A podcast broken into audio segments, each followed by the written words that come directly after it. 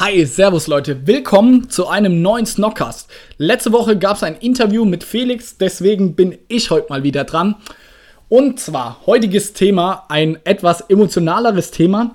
Und zwar, was ist das Nummer 1 Learning, was ich jetzt so im letzten Jahr oder letzten zwei Jahre, wo wir jetzt mit Snox angefangen haben, was ist da so, was wir am meisten davon mitnehmen und was ist so dieser Nummer 1 Tipp, was wir an andere Leute weitergeben.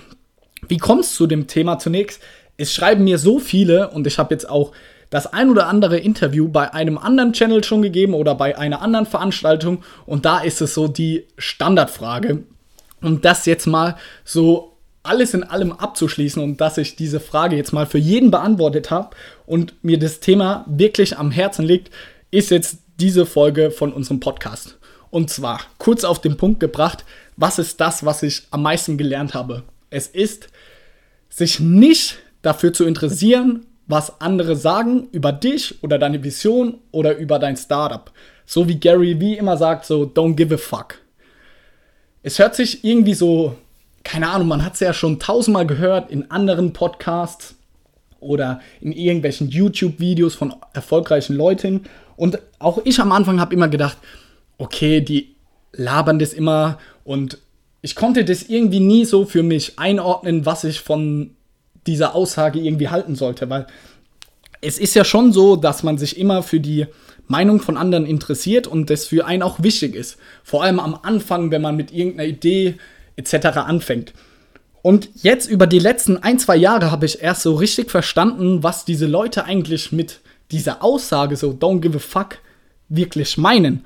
Und um das für euch noch ein bisschen zu verdeutlichen oder anhand jetzt meiner Story oder meiner Erfahrung, die ich jetzt einfach gemacht habe, zu verdeutlichen, wie ich diese, diesen Satz für mich sehe, möchte ich euch jetzt nochmal meinen Werdegang erzählen. Vielleicht weiß es schon der ein oder andere, aber ich habe ein Bachelorstudium gemacht.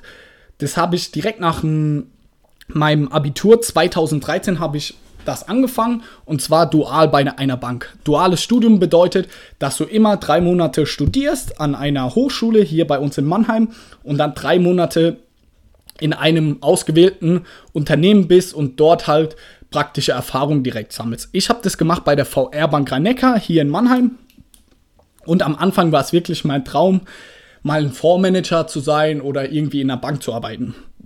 Die zwei, drei Jahre gingen schnell rum, wenn man das so sagen kann. Und gegen, also ich habe meinen Abschluss dann 2016 gemacht im September. Gleichzeitig, ich habe so etwa nach zwei Jahren habe ich gemerkt, okay, ich möchte langfristig nicht in der Bank arbeiten. Es hat mir einfach nicht so viel Spaß gemacht. Banken sind in der Krise und ich hatte so das Gefühl, dass ich hier nicht so richtig gefördert werde und so ein bisschen ich mich nicht komplett ausleben kann. So, ich war immer so super motiviert, aber irgendwie habe ich da nicht die Möglichkeiten gesehen bei der Bank, meine Motivation irgendwie einzubringen. So kam es schließlich, dass es zu Übernahmeverhandlungen kam, wenn man das jetzt so drastisch sagen kann. Also gegen, das war ungefähr dann im März, April 2016, also knapp drei, vier Monate bevor ich mein Studium abgeschlossen hätte oder habe, kam die Personalabteilung damals auf mich zu, hat mir dann natürlich eine Stelle angeboten und die war auch echt nicht schlecht. Also ähm, viele meiner Kollegen, die mit mir studiert haben, haben die Stelle auch angenommen. Es war ein unbefristeter Vertrag, das Geld hat auch gepasst und ich kam damals nach Hause und habe das auch meinen Eltern erzählt, was für einen Job etc. ich angeboten haben bekommen. Und sie waren begeistert, haben gesagt, ja, cool, Johannes, mach das, einen unbefristeten Vertrag in dem Alter zu bekommen, ist doch toll, ist einfach eine große Möglichkeit für dich. Und ich habe in diesem Moment gar nicht so auf mein Herz gehört, sondern habe so gedacht, ah, wenn meine Eltern das für richtig halten, dann sollte ich das vielleicht machen. So kam es, dass ich, hm, lasst mich nicht lügen, hatte drei, vier Wochen Überlegzeit, habe aber im Endeffekt dieser Stelle zugesagt. Gleichzeitig habe ich mit Felix aber das ganze Thema mit Snox gestartet und es hat mir tierisch Spaß gemacht. Und mir wurde dann immer mehr klar, so für mich selbst, okay, langfristig möchte ich auf jeden Fall mein eigener Chef sein und auf jeden Fall selbstständig sein. Aber ich hatte in der Bank zugesagt, so kam es auch, dass ich diese Stelle schon bevor ich mein Studium abgeschlossen habe, bin ich ähm, versetzt worden auf diese Stelle, die ich zugesagt bekommen habe. So kam es, dass ich zwei, drei Wochen diese Stelle ausgeübt habe. Und dann war einfach der Punkt, so dumm es klingt, aber ich musste dann immer, das war eine halbe, dreiviertel Stunde Fahrtweg und dann bin ich eines Tages nach Hause gefahren und wirklich so dumm es klingt, aber ich bin heimgefahren, bin ins Auto gesetzt und ich habe einfach angefangen zu weinen. Also ohne Witz jetzt, aber ich habe angefangen zu weinen, weil mein Körper, ich hatte das Gefühl, mein Körper wollte oder mein Herz wollte mir sagen, Johannes, das ist nicht das Richtige für dich. Ich bin wirklich heimgefahren, habe geweint und habe so mir Gedanken gemacht und mir wurde klar, dieser Job bei der Bank ist einfach nicht das, was du möchtest, Johannes. Und es macht jetzt keinen Sinn, diesen Job ein Jahr zu machen oder auch zwei, egal wie lang. Es ist nicht das, was du möchtest, deswegen sollte ich das nicht annehmen. Und natürlich hatte ich so meine Bedenken, scheiße, wie erkläre ich das meinen Eltern, dass ich das jetzt doch nicht mache? Wie soll ich das der Bank und der Personalabteilung erklären? Ich hatte ja schon zugesagt. Auf jeden Fall, ich kam dann heim mit Tränen in den Augen. Meine Mutter hat gefragt, ja, Johannes, was ist denn los? Und ich habe gesagt, Mama, es tut mir leid, aber ich kann das einfach nicht. Ich möchte diesen Job bei der Bank nicht machen. Meine Eltern waren super verständnisvoll, und auch an diesem Punkt, ich liebe meine Eltern über alles und sie stehen auch in jeder meiner Entscheidung wirklich hinter mir. Aber sie hätten halt es lieber gesehen, wäre ich bei der Bank in diesem Moment geblieben. Aber ich habe gesagt, Mama, Papa, seid mir bitte nicht böse, aber ich kann einfach nicht. Haben sie gesagt, okay, Johannes, du musst dann dir auf jeden Fall eine Alternative suchen, aber wenn du das für richtig hältst, dann mach's. Und das war so dieser erste Punkt in meiner Entscheidungskette, wo ich wirklich auf mein Herz gehört habe und mich nicht dafür interessiert habe, so was meine Eltern denken, sondern ich habe wirklich auf mich selbst gehört und auf meine eigenen Fähigkeiten, weil mir auch schon in dem Moment bewusst war, ich war mir sicher, ich finde irgendeinen anderen Job, der mir tausendmal mehr Spaß macht. So kam es, ich habe es natürlich der Personalabteilung gesagt, war natürlich auch ein schwieriger Schritt, der Bank dann zu erklären, auf einmal, dass ich den Job doch nicht mache. Das war natürlich nicht einfach, aber im Endeffekt haben sie es verstanden und ein paar Wochen später ähm, war ich aus der Bank draußen und ja, ich hatte nichts im Endeffekt.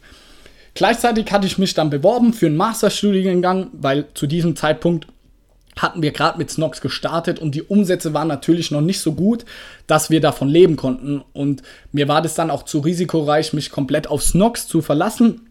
Also habe ich gesagt, okay, ich fange ein Masterstudium an. Ich habe dann auch einen Platz für meinen Masterstudiengang ähm, gefunden und habe dann im September 2016 habe ich der, meinen Masterstudiengang in Wirtschaftsinformatik angefangen in Ludwigshafen.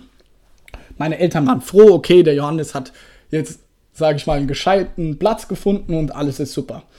So lief es dann auch ein halbes, dreiviertel Jahr. Also das erste Semester habe ich komplett mitgemacht und hatte auch super Noten. Also ich hatte noch nie so gute Noten. Ich bin wirklich kein guter Schüler gewesen, aber da hatte ich wirklich im Masterstudium habe ich zum ersten Mal so richtig gute Noten gehabt und es war einfach ein richtig gutes Gefühl, muss ich ehrlich sagen. Aber der Alltag im Studium sah einfach so aus, dass wir, dass ich immer meinen Laptop dabei hatte und dann während dem Unterricht dann immer so viele Sachen für Snox gemacht habe. Ich habe das super gern gemacht, weil ich so daran geglaubt habe, dass Snox funktioniert, dass wir da weiterkommen, dass ich dann von mal leben kann.